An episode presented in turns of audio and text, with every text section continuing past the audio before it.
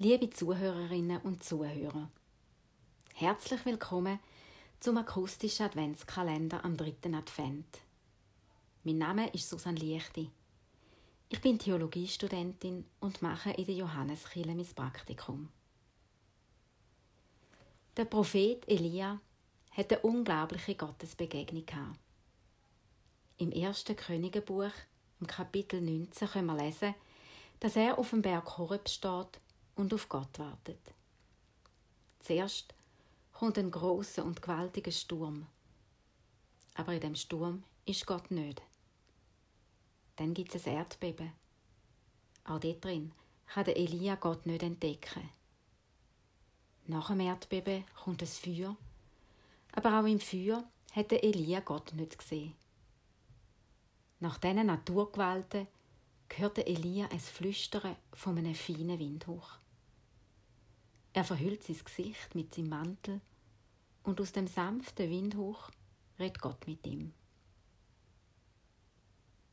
Wo begegnet mir Gott? Und wie kann ich seine Stimme hören? Auf die Frage antworte ich mit dem Wissen und Geschichte von Elia. Gott lässt sich auch am Rand finden.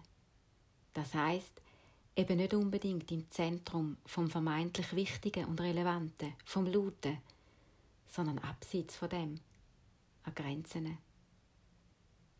Auch die Weihnachtsgeschichte ist in meinen Augen eine Geschichte, wo Gott dem Menschen am Rand begegnet, jenseits von dem, was heute Schlagzeilen wird machen oder im Feuilleton besprochen wird werden.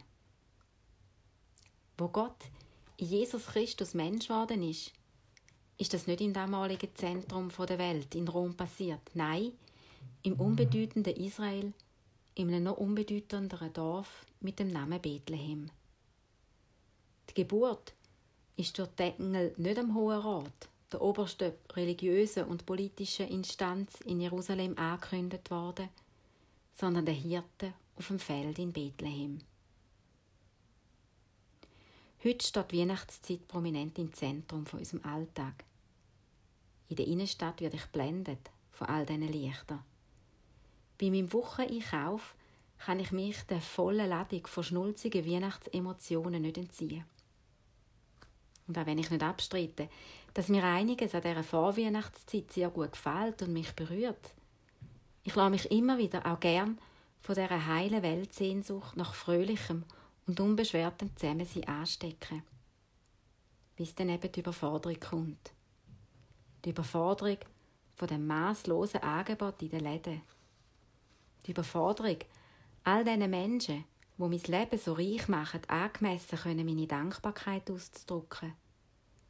Und die Überforderung, das Weihnachtsfest als das, was es ist, als Gottes Mensch werden, als Zeichen von seiner, von seiner unfassbaren Liebe für uns alle in einer passenden Art mit meiner Familie zu feiern.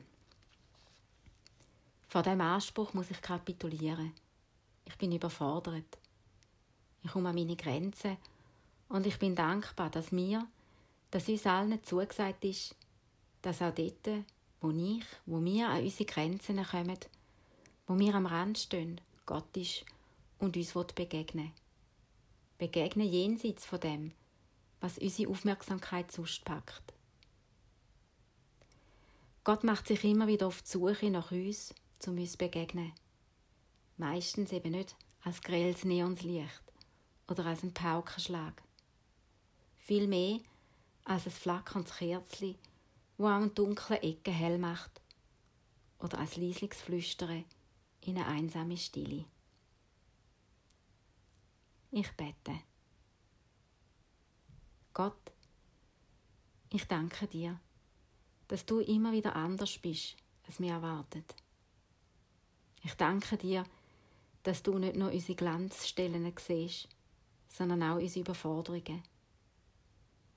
Danke hörst du nicht nur unsere so differenzierte Meinungen zum einen und zum anderen, sondern auch unsere Fragen und unsere Zweifel an das fragile Leben. Ich bitte dich um deine Nähe und darum, dass wir deine Menschlichkeit spüren können.